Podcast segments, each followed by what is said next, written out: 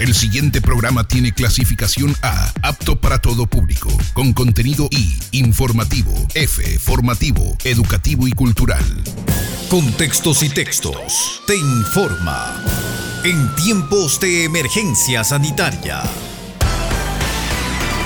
Saludos amigos oyentes, UTC Radio te informa. Hasta este jueves 23 de abril se reportan 11.183 casos confirmados de COVID-19, 560 fallecidos con diagnóstico confirmado. Reiteramos los números, hasta este jueves 11.183 casos confirmados, 560 fallecidos con diagnóstico confirmado. Esta es información oficial. Para contextos y textos, Fernando Salve. Y ahora, el detalle de la información más destacada registrada en el Ecuador. Saludos amigos oyentes, UTC Radio te informa. Paul Granda deja el Seguro Social por las denuncias en redes sociales. Paul Granda presentó este miércoles 22 de abril del 2020 su renuncia irrevocable a la presidencia del directorio del IES. Según Granda, intereses políticos generaron una campaña para exigir su salida. Como forma de aliviar el gobierno, decidió dar un paso al costado. Los reclamos exigiendo la salida de Granda iniciaron con la emergencia sanitaria derribada por el coronavirus. El IES estuvo a punto de adjudicar un contrato por 10 millones de dólares para la compra de insumos médicos. En esta lista estaban mascarillas N95 por 12 dólares cada una. En el mercado, este producto cuesta menos de 4 dólares. La operación irregular fue denunciada en redes sociales y la Contraloría General del Estado hizo un examen especial que determinó indicios de responsabilidad penal en la compra que finalmente no se adjudicó. Hasta el cierre de esta nota, no se ha conocido el nombre de quien reemplazará a Granda al frente del Seguro Social. Información tomada de Diario El Universo. Seguimos informando. 2.500 ecuatorianos han regresado desde el exterior con aislamiento obligatorio y controlado. Este miércoles 22 de abril del 2020, la ministra de Gobierno, María Paula Romo, informó en cadena nacional que se preparan vuelos especiales para Galápagos. También aclaró que hasta la fecha han retornado 2.500 ecuatorianos desde el exterior. Ellos deben cumplir un aislamiento obligatorio en hoteles certificados. Los gastos de vuelo, hospedaje y alimentación deben ser asumidos por el ciudadano, ya que según afirmó, el gobierno no cuenta con la posibilidad logística ni económica para hacerse cargo. Además, la ministra recordó que aún no es está autorizado el inicio de actividades económicas ajenas a la alimentación. Por otro lado, el ministro de Salud Pública, Juan Carlos Ceballos, aseguró que laboratorios privados ayudaron a acelerar la entrega de resultados de pruebas de coronavirus. Nota tomada de Diario Expreso. Continuamos informando. La AME hizo 27 observaciones al proyecto de ley de finanzas públicas. La Asociación de Municipalidades del Ecuador presentó 27 observaciones al proyecto de ley orgánica de finanzas públicas presentadas por el Ejecutivo con carácter de urgente en materia económico, como parte de las acciones para combatir la crisis sanitaria derivada del coronavirus en el país. Karim Jaramillo, representante de la AME, solicitó que se extienda hasta el año 2025 el plazo para que las instituciones entreguen su plan de inversiones. Esto debido a que se desconoce el escenario luego de la emergencia sanitaria. Igualmente, manifestó que se debe ampliar a 60 días la entrega de información de gasto de presupuesto para no ser sancionados por incumplimiento. Finalmente, pidió que en la conformación del Comité Nacional de Coordinación Fiscal se tome en cuenta a delegados de los tres niveles de gobierno. Esta información fue tomada de Diario Expreso.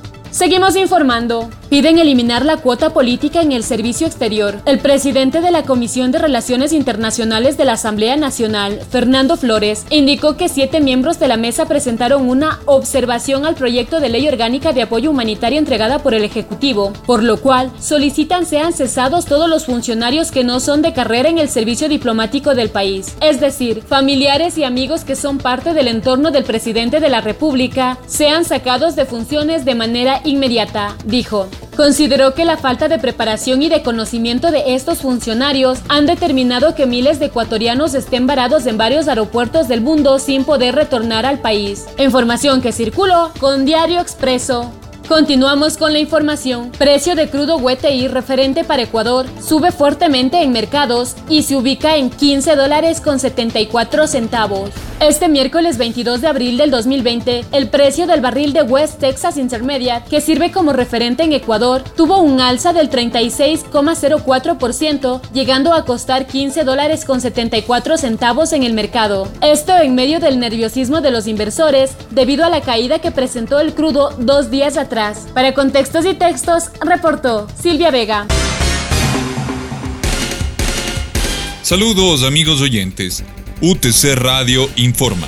En Sicchos, William Durán, director del Hospital Básico, mantuvo una reunión de trabajo con el personal del área de quirófanos la mañana de este miércoles 22 de abril para establecer un plan de contingencia para las cirugías por la emergencia sanitaria. Mientras que en Salcedo, profesionales y técnicos de atención primaria de salud del Centro de Salud Antonio José Holguín, la mañana de este miércoles 22 de abril, realizaron vigilancia comunitaria a mujeres embarazadas, ofreciendo consejería acerca del parto intercultural y humanizado, signos de alarma en el embarazo y la importancia de los controles prenatales.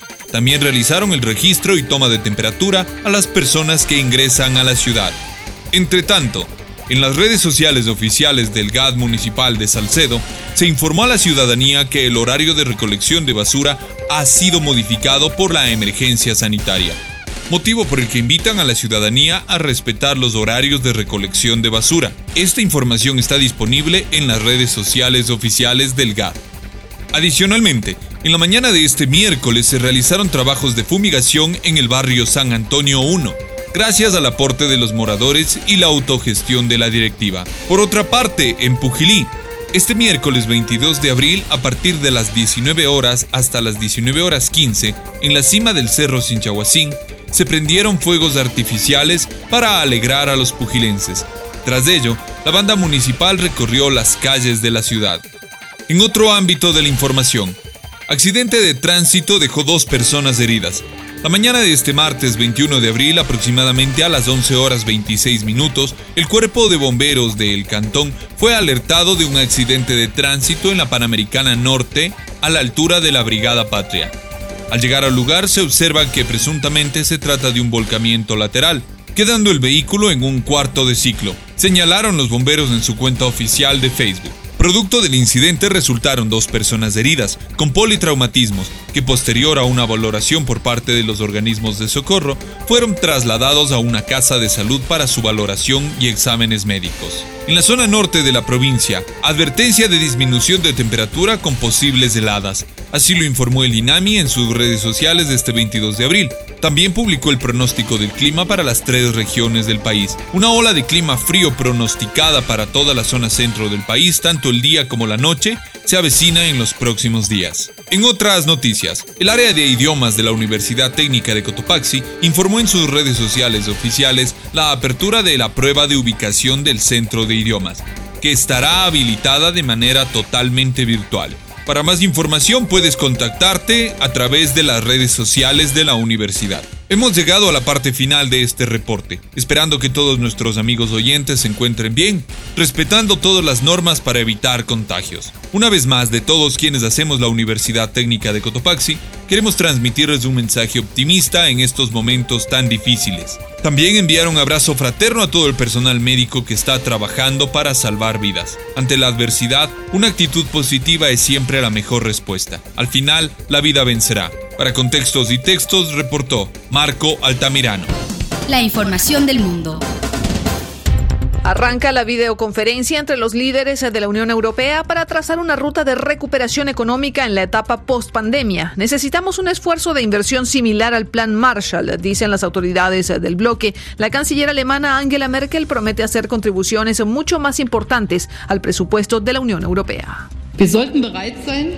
Debemos estar dispuestos uh, con un espíritu solidario a aportar con contribuciones mucho más importantes al presupuesto europeo por un tiempo determinado, porque queremos que todos los Estados miembros de la Unión Europea se recuperen económicamente. En Alemania arranca hoy el primer juicio contra las torturas, abusos y violaciones cometidas por el régimen de Bashar al-Assad en Siria. Dos miembros de los servicios de inteligencia sirios comparecerán ante la justicia acusados de haber asesinado a 58 personas y torturado al menos a otras 4.000. Ambos hombres habían huido de su país y pedido asilo en Alemania. Las obras de reconstrucción de la Catedral de Notre Dame, paralizadas por el coronavirus desde mediados de marzo, se reanudarán gradualmente a partir de este lunes, siguiendo las medidas de distanciamiento social y protección sanitaria con gel antibacterial y mascarillas. En Reino Unido, la Universidad de Oxford inicia hoy ensayos clínicos en humanos de una vacuna contra el coronavirus que espera tener lista para finales de año. Se realizará un ensayo con 1.112 voluntarios. La mitad recibirá una dosis de la potencial vacuna del COVID-19 y la otra mitad servirá como grupo de control. En Estados Unidos se registran ya 26 millones y medio de nuevos desempleados contabilizados desde el mes de marzo. En los últimos días, el Departamento del Trabajo ha recibido 4.4 millones de nuevos pedidos de subsidio por desempleo, una cifra que no refleja, por supuesto, a los trabajadores informales o ilegales.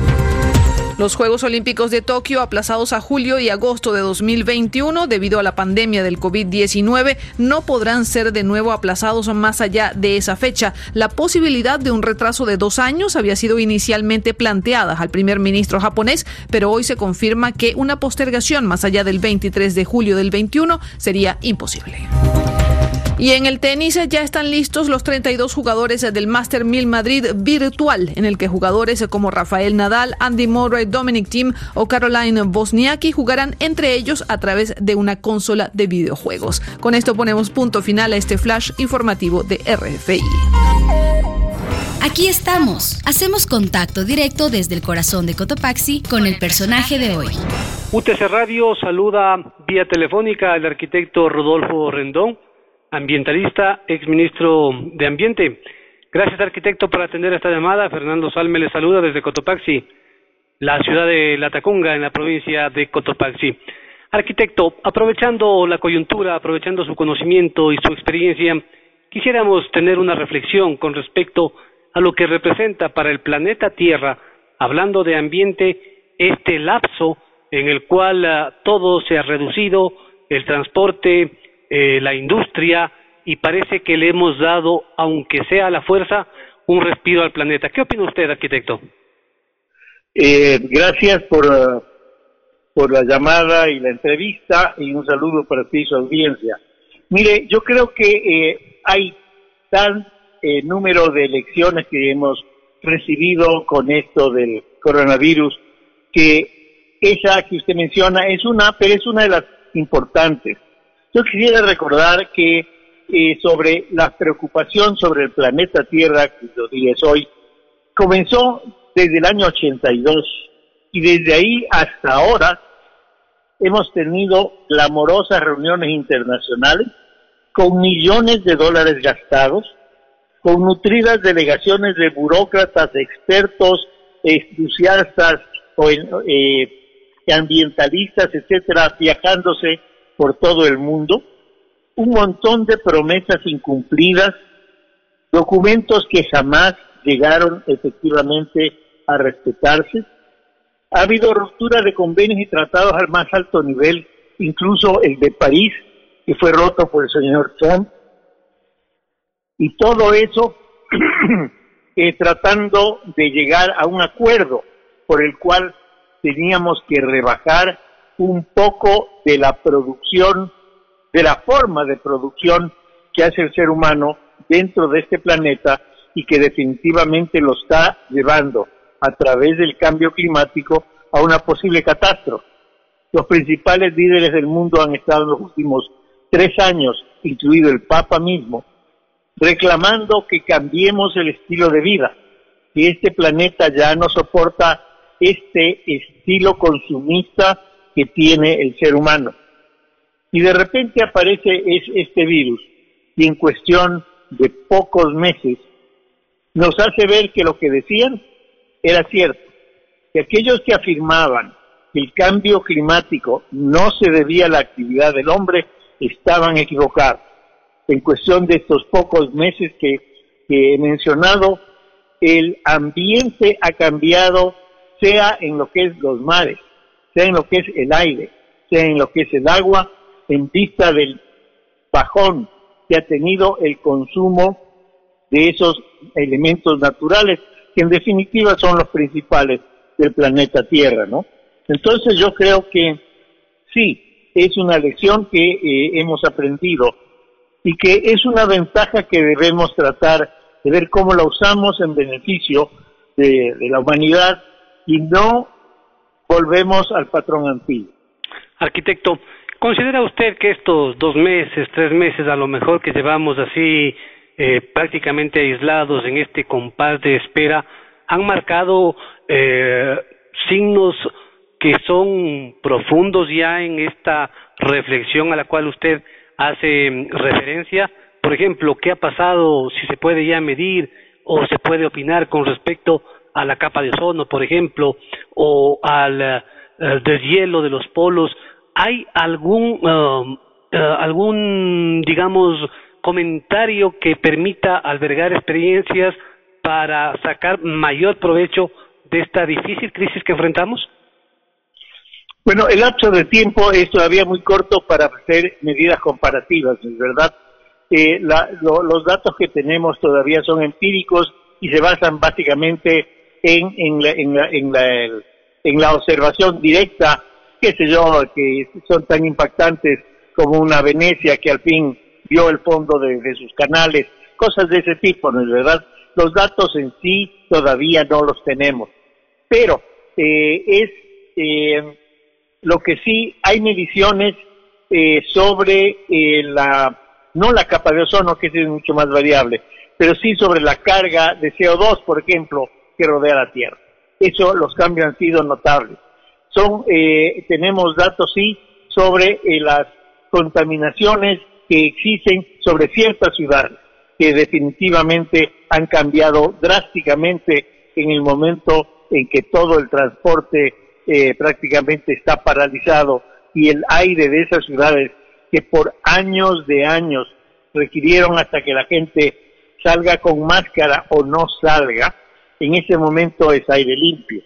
Entonces, eh, pero de todas maneras lo que sí es una prueba, eh, yo diría la más fehaciente de todos, es que se ha demostrado que el cambio climático tiene una relación directa con las actividades humanas porque el momento en que nos hemos visto por obligados a rebajar nuestra, nuestra actividad productiva, en su modo consumista que lo tenemos ahora, en pocos meses todos hemos sido testigos de cómo cambió ese, el ambiente del planeta Tierra.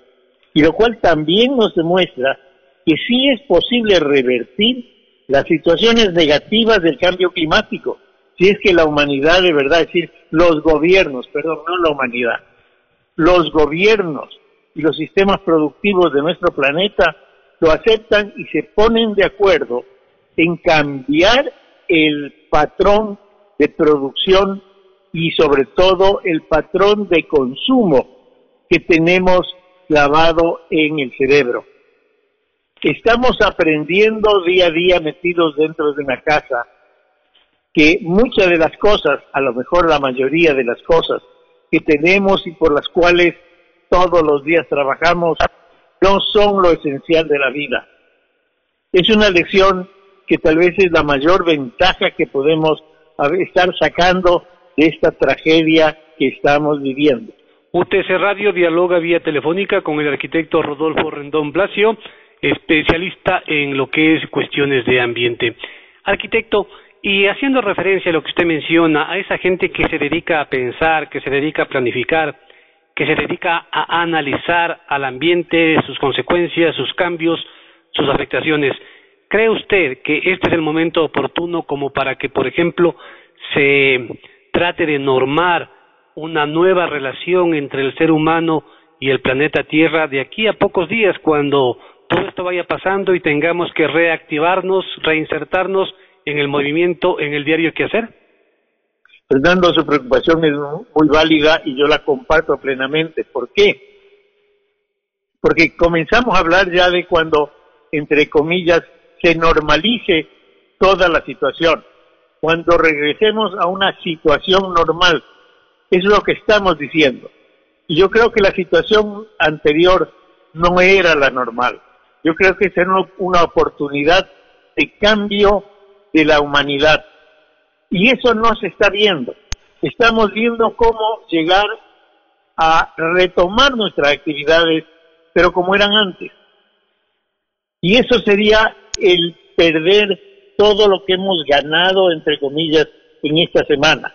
Yo creo que esto sí ha abierto una esperanza de encontrar nuevas formas de producción, nuevos estilos de vida que permitan satisfacer las necesidades verdaderas que tiene el ser humano a través de la producción, pero sin destruir los flujos ecológicos que tiene la naturaleza para permitir que aquello que usamos hoy día pueda ser también usado mañana y traspasado mañana y en las siguientes generaciones.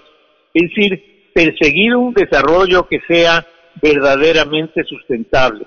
Sería un error luchar por retomar lo que tuvimos. Debemos luchar por aprovechar la lección y llegar a, un, a una forma de vida más humana, más acorde no solo con el planeta, sino más acorde con la naturaleza humana en sí. Rodolfo, pero ¿cree usted que eso es posible cuando tenemos nuevas generaciones que se han desarrollado o vienen desarrollándose, y llaman los expertos en un círculo de, eh, eh, de riqueza, de tienen todo a la mano, eh, hay la posibilidad de que accedan a muchísimas cosas que nosotros en nuestras generaciones anteriores no tuvimos. Eh, ¿Cree usted que esa gente, esas generaciones que vienen detrás de nosotros, pueden eh, replantearse una nueva relación entre la humanidad y el planeta en base a esto que estamos viviendo? Bueno, hay, hay dos cosas que me hacen ser optimista. Primero, dentro de la, de la lucha que hay por combatir el cambio climático, las juventudes, estos, estos eh, jóvenes de 12, 14, 16 años han sido los que han llevado eh, la lucha más frontal, la lucha más clara y con mejor direccionamiento. Entonces, esa generación sí tiene, tiene ese gen eh, adentro ya de la comodidad, pero también tiene una conciencia de lo que es el planeta Tierra mucho más avanzado que la nuestra. Segundo, yo creo que eh, la tecnología que para ellos se convierte en algo tan natural y que va a ser indispensable en el futuro, porque acordémonos que lo que estamos tratando es regresar a una situación normal tras haber solucionado este fenómeno de esta eh, pandemonium, le llamo yo, eh, que, estamos viviendo, ¿no es verdad? Pero eso no quiere decir que en 3, 4, 5, 10 años tengamos otro como sencillamente con otro bicho diferente. Si no cambiamos la forma de vida, este fenómeno se volverá recurrente y a la larga vamos a tener que aprender de una forma dolorosa la lección. Pero sí hay esperanzas más bien de aprovechar lo vivido e iniciar verdadera, una verdadera campaña de tomar conciencia y cambiar nuestra forma de vida. Yo sí creo que hay esperanzas justo con esa nueva generación. Rodolfo, para finalizar y agradeciéndole por su tiempo, por sus comentarios, por su conocimiento, usted fue ministro de Ambiente, usted sabe lo que es la función pública. Desde la función pública, desde esos espacios, la hora de delinear políticas concretas en base a estas experiencias que estamos ganando en estos días? A ver, eh, ahí sí yo pienso que debemos unirnos todos. Solo si nos unimos todos vamos a salir adelante. Pero eso también no implica que todos tenemos iguales responsabilidades. El sector público, el sector público creo que en los últimos años tuvo una, una bonanza, llamémosle, que tal vez hizo perder en algunos sectores el, la idea clara de qué es lo que se tenía que hacer. Es cierto que esto es un evento único, que para el cual nadie estaba preparado. Pero cuando usted cumple su papel, puede hacerlo de mejor manera Creo que lo hemos hecho. Y en este momento tal vez no es el apropiado para ver qué hicimos. Lo que sí es apropiado son dos cosas. Hoy día juntarnos para combatir bien lo que tenemos delante y dos, volvernos a juntar para ver cómo juntos cambiamos nuestra forma de vida futura. El arquitecto Rodolfo Rendón Blasio aquí en UTC Radio. Hasta aquí la emisión especial de Contextos y Textos en tiempos de emergencia sanitaria